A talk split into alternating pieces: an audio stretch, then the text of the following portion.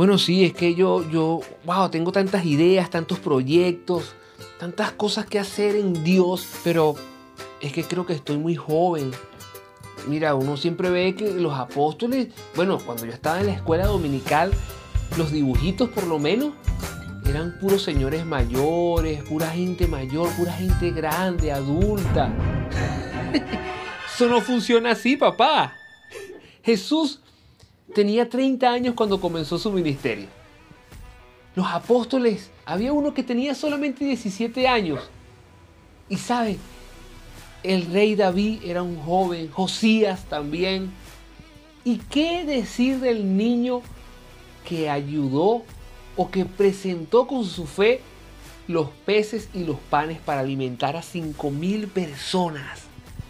A más de 5 mil, perdón, porque eran 5 mil sin contar las mujeres y los niños. Entonces, siempre nos han hecho creer que para comenzar un proyecto o para trabajar en el Señor tenemos que tener una edad muy avanzada. Pero eso no funciona así, papá. No importa la edad que tengas, no importa que seas un niño, un joven, un adolescente, comienza a trabajar. Comienza a trabajar. Recuerda que no tienes que esperar tener 60 años. Eso no funciona así, papá. y también recuerda arroba Isdaviel por todas las redes sociales. Escríbenos, síguenos, pregúntanos arroba Isdaviel.